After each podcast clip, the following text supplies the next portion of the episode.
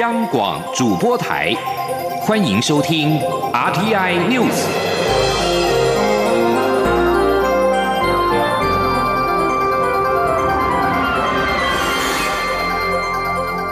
听众朋友您好，欢迎收听这节央广主播台提供给您的 RTI News，我是张顺祥。首先把新闻焦点关注到是二零一九新型冠状病毒。根据中央流行疫情指挥中心二十八号统计表示。国内已经有八起武汉肺炎的确诊病例，其中更有一起是家庭内的群聚感染。这起首宗本土病例引起国人关注，也关心指挥中心是不是会提高指挥的层级。不过，行政院长苏贞昌今天表示，这起个案不是社区感染，也不是不明源的感染，所以没有升级为一级开设的必要。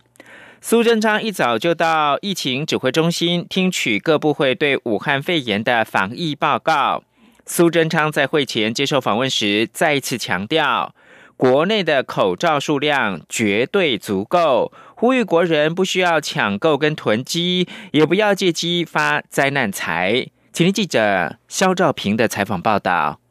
武汉肺炎疫情持续延烧，行政院院长苏贞昌于二十九号前往中央流行疫情指挥中心视察防疫工作与卫冕防疫团队。由于口罩供货问题成为春节期间国人关注重点，苏贞昌受访时再次强调，国内口罩数量足够，因为不仅启用库存，近期工厂也会启动每日近四百万片的生产量，呼吁国人不必囤积口罩，更不要借机。发灾难财，他说：“SARS 的时候啊，大家一片抢口罩，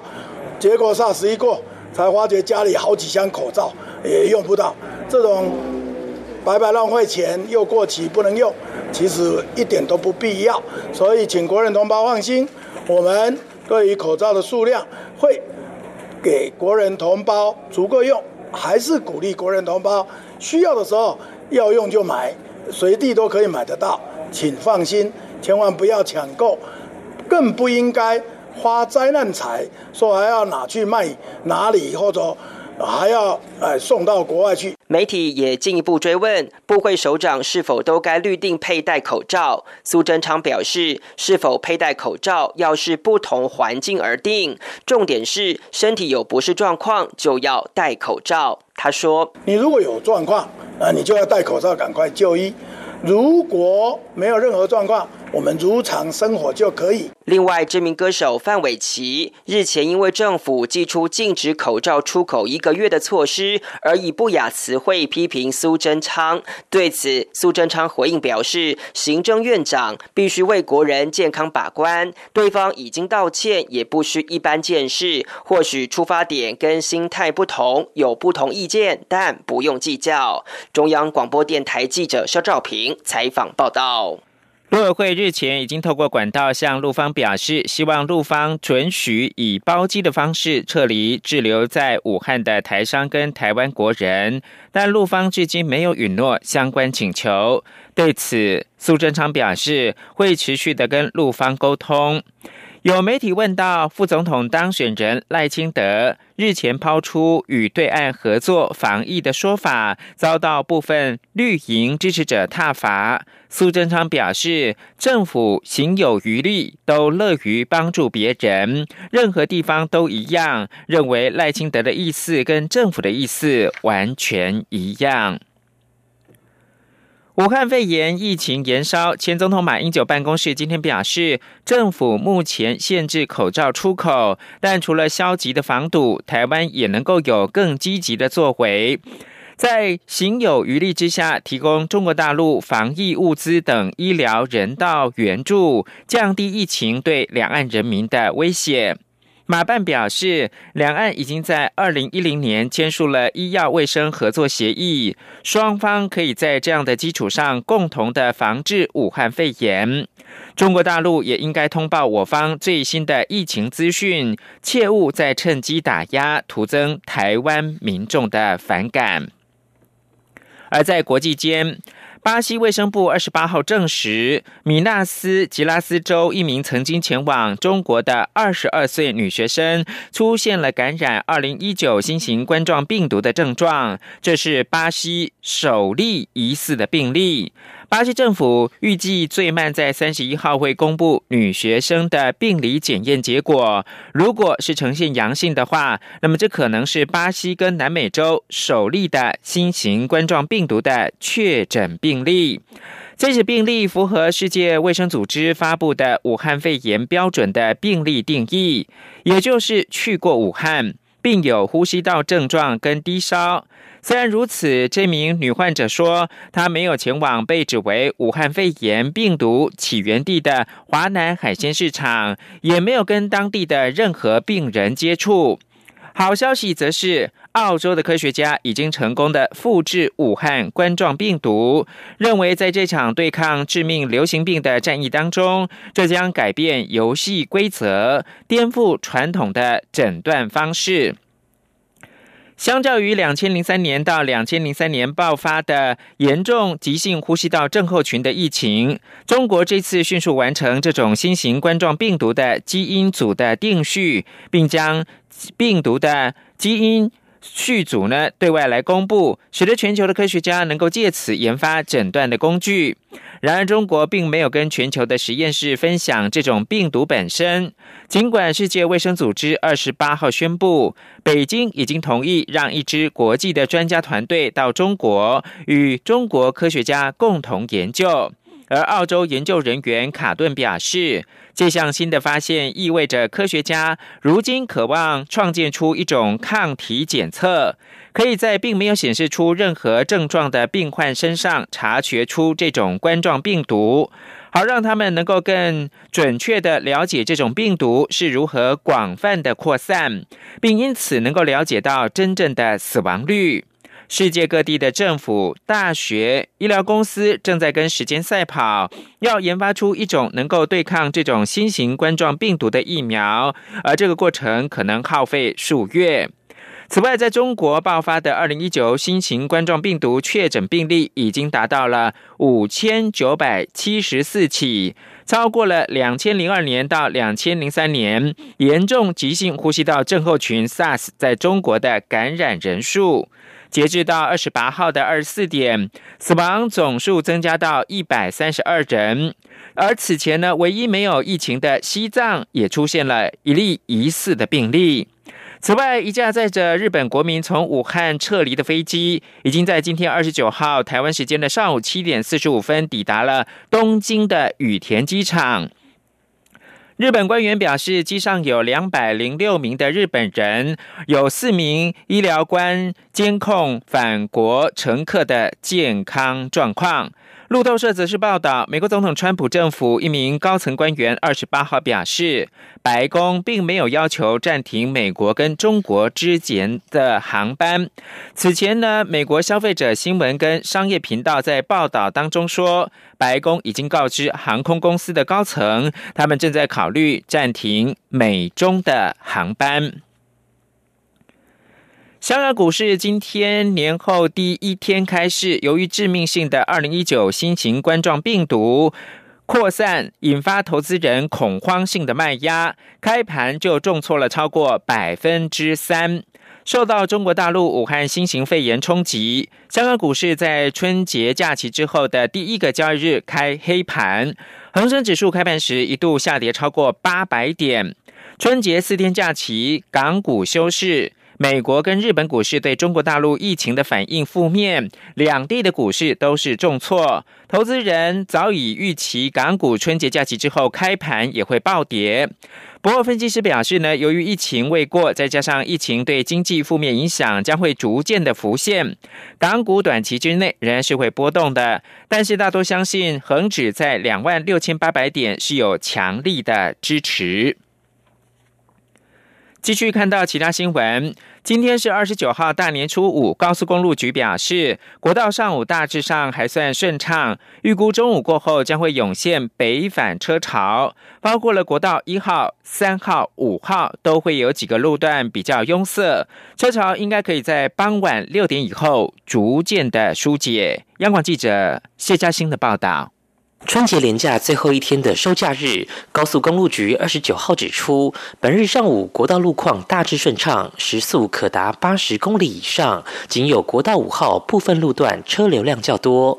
高工局预估，中午过后将出现一波北返车潮。高工局科长蔡明哲说：“会集中在彰化、台中、新竹的国一路段，还有国三的南投跟桃园路段。”那另外国五的部分还是会有一些拥塞在从宜兰到平林的一个北上路段。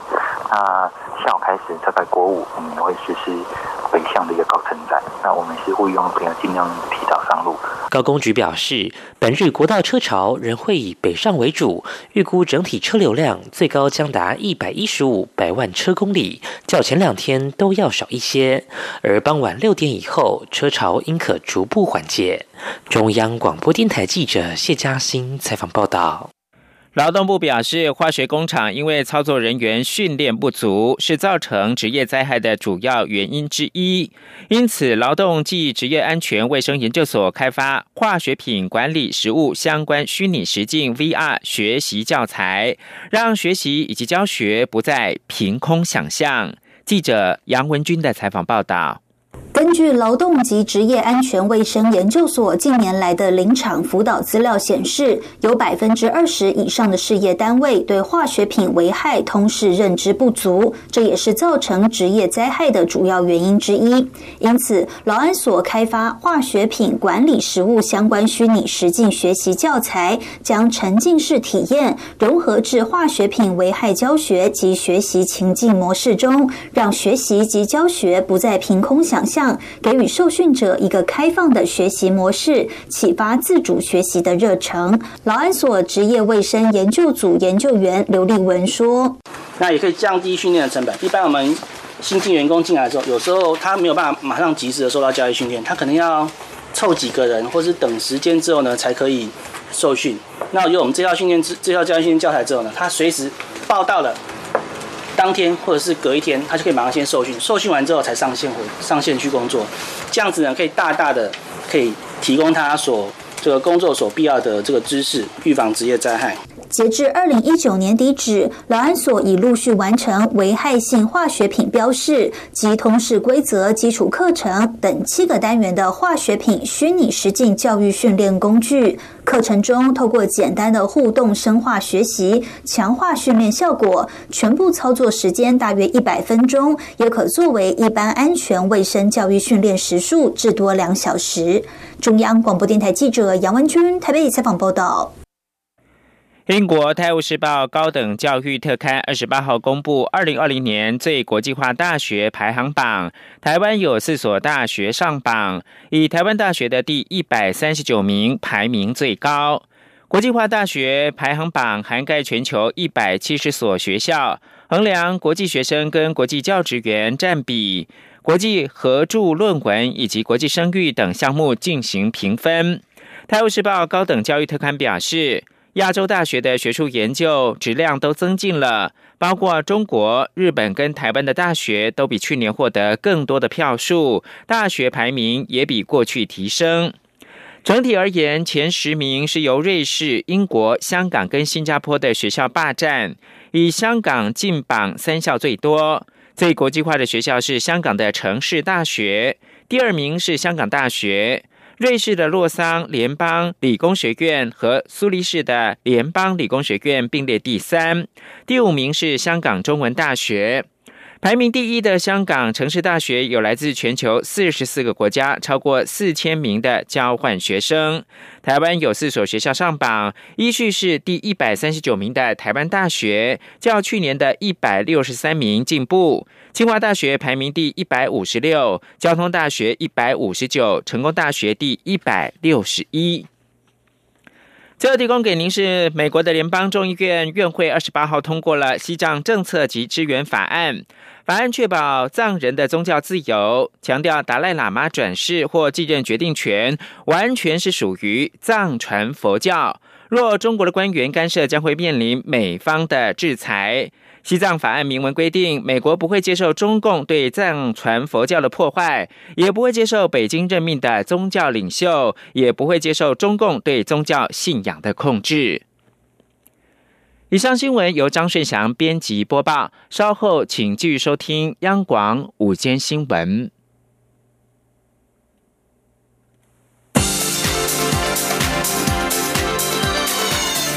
是中央广播电台台湾之音，欢迎继续收听新闻。欢迎您继续收听新闻，我是张顺祥。台湾的期货市场去年在稳定中成长，交易量达到两亿六千零七十六万多口。虽然整体交易量略为回档，但仍维持稳在两亿六千万以上。期交所今年还会再发两大主力的商品，包括有台湾永续指数跟台湾生计指数期货，预计在六月上线。请听记者陈林信宏报道。期交所去年推出两项新商品，分别是美国纳斯达克一百期货及富贵两百期货，满足国人交易美股科技类股及国内上柜公司科技类股的需求。这两项商品去年日均量分别为一千一百八十五口及六百四十九口，都达到上市初期预期的目标。另外，期交所与证交所子公司台湾指数公司合作，结合期货现货市场资讯，去年十二月十六号发布三档台湾。湾股市期权策略系列指数将机构法人或是对冲基金策略绩效指标化，发行商将投入期货市场建立期货及选择权部位以复制指数，渴望进一步挹注交易量。至于今年期交所则将再推出两大新商品，包括台湾永续指数期货及台湾生技指数期货，都预计在今年六月推出。期交所总经理黄炳军说。ESG 这个啊永续指数期货这个部分，因为现在全球都很重视哈，这个企业的呃永续经营啊，企业的社会责任啊，环保啊等等，所以 ESG 这一个指数，呃，其实台湾指数公司是跟富时合编的哈。那我们已经跟他谈的呃到某一个程度哈，那我们预期呃他会授权给我们，那让我们期销所来发啊这台湾永续呃指数期货。至于另一个新商品——台湾生技指数期货，期交所也表示，目前政府积极推动生技产业上市柜家数持续增加，生技医疗类股成交值仅次于电子及金融保险类股，并具有一定的波动性。未来推出后，可提供市场避险套利的需求。中央广播电台记者陈林信鸿报道。台湾有上万座的电塔，管理相当的不容易。台电去年首度导入无人机智慧巡检，大幅增进巡检的管理成效，确保输电线的稳定。台电表示呢，今年将会扩大培训无人机的操作人员，预计今年的上半年将培育第二批的种子队，总人数将会上看五十人。记者谢嘉欣的报道。台电持续导入智慧化管理，无人机也是重要一环。台电表示，全台约近两万座电塔，部分位于山区的超高压电塔，巡检工作并不容易。为此，台电自去年首度导入无人机，搭配自动化监测设备，让团队可在第一时间掌握电塔即时状况。对比传统做法，过去一名技术员最多一天可爬约三座山，而无人机只要在几分钟就可以把输电线。线路的最新情况传回，大大提升巡检效率。台电指出，目前已有二十九架无人机，今年将持续采购。而在操作人员方面，现有二十四名种子队员，预计今年上半年还要再培训出第二批种子，队员人数上看五十人。台电供电处线路处长徐义峰说：“，台电公司从去年开始，十一月份开始，我们就开始培育这无人机的这个种子啊，培养大概二十四个人，第一期的训练种子嘛。那今年到三月底也会再办第二期，也是大概要将近二十四个人左右啊。另外，因应交通部无人机新法在三月底上路，台电表示，所有操作人员除了要有专业证照，后续因应新法上路，台电也会配合做相关保险上网登录。中央广播电台记者谢嘉欣采访报道。为鼓励学生适性扬才，教育部办理高级中等学校特色招生专业群组的甄选入学。一百零九学年度呢，有八十六所高中职、三百一十四个专业群科举办实物选材，一共是提供了八千九百六十二个招生名额。当中有七十个学校只看数科的测验表现，仅有十六校参采国中教育会考成绩。想要报名的国中应届生，还可以依照志向跨区来报名。记者陈国伟的采访报道。一百零九学年度高职特色招生甄选入学参与的学区包括基北、桃园、竹苗、中投、彰化、云林、嘉义、台南、高雄及花莲等十个旧学区，共有八十六校、三百一十四个群科、八千九百六十二个招生名额。相较一百零八学年度的七十七校、两百一十一个群科、九千五百二十八名参与招生的学校及群科变多，但总招生名额变少。教育部国教署组长韩春树说：“招生名额。”减少，因为今年第一个，我们班级数学生人数是少；第二个，这个特色招生有的学校，他名额他没有完全开，要招生一半来，学校他会自己斟酌。今年招生职群包括机械、动力机械、电机电子、土木与建筑、商业与管理、外语、设计、农业、食品、家政、餐旅、化工及艺术等十三群，其中以餐旅群的招生名额最多，全国有四十校开缺一千八百四十三名，其次是设计群有二十九校一千两百名。韩春树指出，这次只有十六校参采学生的国中教育会考成绩，其余七十校完全以数科测验成绩。为录取依据，数科测验命题连结九年一贯课程纲要相关领域能力指标，考试内容包含烘焙、饮料调制、空间设计、素描、软体操作、机器人组装、城市设计、英文沟通、草花上盆、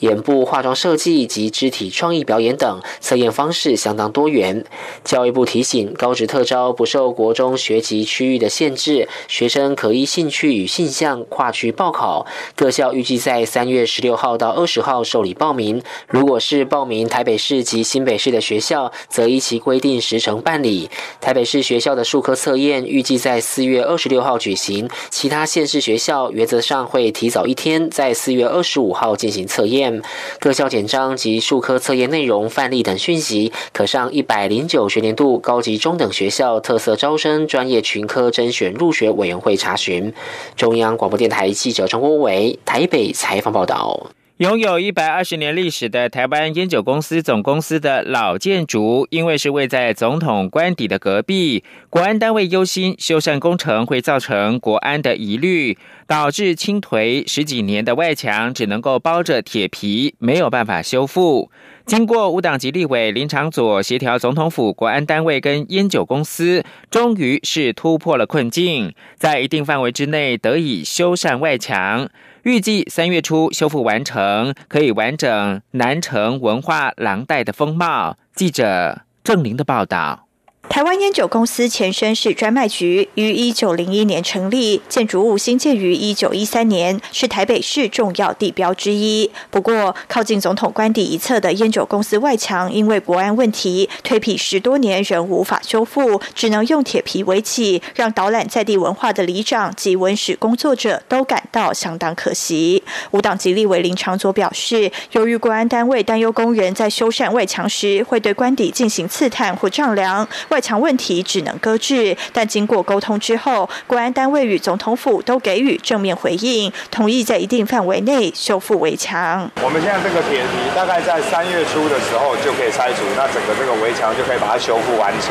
大概在二月底左右就可以修复完成，那年后就会开工了。所以我相信未来我们在地的里长，还有我们关心这个在地文史的工作者，他们在导览的时候，带到这里就不会出现一个奇特的一个状况。林长佐也说，除了国安问题外，烟酒公司常年来都没有足够的预算和经费修缮古迹建筑，只能用铁皮、拉管等方式维持使用。但在地文史工作者认为这样会继续耗损古迹，因此在第九届国会修正文资法，规定每年支付给国有财产署的租金拿来维护古迹就可以扣抵，只要烟酒公司草拟维护计划，送交文化部审议通过就能补贴。林长佐表示，城南文化廊带包括古岭街、旧书街、二二八国家纪念馆等，尤其具有一百二十年历史的烟酒公卖局更有象征意义，因此希望透过百年建筑活化，让城南文化廊带整体都能提升。央广记者郑玲采访报道。今天初五是台湾年假最后一天，年假期间难免吃喝，粪便是人体消化过程的最后产物，所以粪便也能够反映出人体的健康情况。医师建议要特别留意。记者肖兆平的采访报道。别以为粪便一无是处，当食物进入体内，直到最后以粪便形态排出，可是经过胃。十二指肠、小肠、大肠、直肠超过数米长的消化过程，所以粪便也能反映体内的健康情况。高雄医学大学附设综合纪念医院副院长吴登强就提醒：蹲完厕所不要急着冲水，多研究几眼便便，尤其是颜色跟形状，就能大概掌握自己的身体状况。吴登强解释：通常粪便颜色会有黄褐色。色、黑色、红色、绿色跟灰色，除了黄褐色不用担心外，其他颜色可能就有疾病警讯。他说：“黑的你就知道胃在出血啊，因为胃出血的时候会被胃酸中中和掉，会变成黄色，会代谢掉变黄黑色，黑色出来大便就黑的。啊，另外一个，如果大便出来是红的，你有等下大肠会出血，哎，你下没胃酸嘛，大肠下大量出血就会这样子。”你啊，大便出来若绿色，你就知影你毋是食着什么物件，你就是因为你消化不良。哎呀，出来是灰色、灰白色，对，代表你胆汁无得爱，无得等啊遐，所以就是人讲的黄疸，黄疸就出来啊。还有粪便形状也是观察重点。吴登强表示，香蕉状的粪便代表肠道很健康，但如果出现硬如铁蛋或水状如泥，反映的就是肠道吸收功能有问题。他说。蠕动相当快的时候，还来不及吸的吸水了，也就变得烂泥巴。啊，如果都不动，大肠一直吸水、吸水、吸水，就硬的跟弹珠一样。啊，现在克服它这些方法：水分、蔬菜、运动。吴登强提醒，顺着消化路径在腹部顺时钟按摩，也有助于排便。如果发现粪便颜色跟形状不太对劲，还是到医院检查，确保健康。中央广播电台记者肖兆平采访报道。国际新闻。美国官员二十八号表示，医学鉴定人员已经透过指纹，在直升机罹难者中确认了 NBA 传奇人物布莱恩的身份。布莱恩跟十三岁的爱女吉安娜搭乘的直升机，二十六号坠毁在洛杉矶西北方一处崎岖的山坡，机上九个人全数罹难。事隔两天之后，布莱恩跟其他三人遗体已经是完成了鉴定。而为了纪念布莱恩，《时代》杂志以纪念封面的形式向他致敬。《时代》杂志这次的封面是以黑白照片呈现，照片当中布莱恩身穿他洛杉矶湖人背号二十四号的球衣，背对镜头低头鞠躬，左手背在腰间，右手抱着篮球。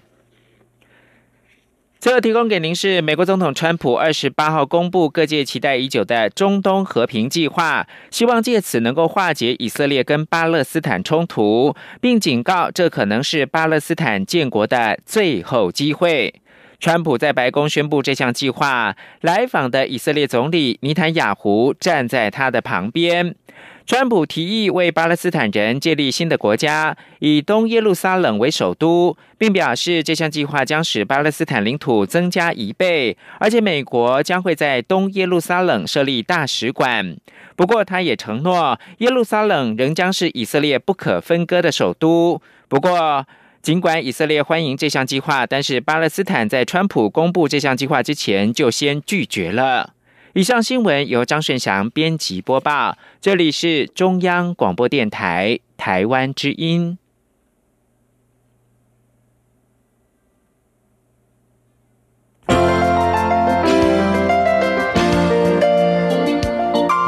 中央广播电台的听众朋友，大家好，我是教育部长潘文忠。教育是要成就每一个不一样的孩子，陪伴他们安心成长。让每个孩子都能成为更好的自己。新的一年，我要诚挚的祝福学生们的学习，个个聪明如鼠，一点就通。老师们的教学数一数二，无人能比。爸爸妈妈们也都可以成为孩子们学习路上最棒、最强大的后盾。祝福各位听众朋友们，新的一年数来数去，好运非你莫属。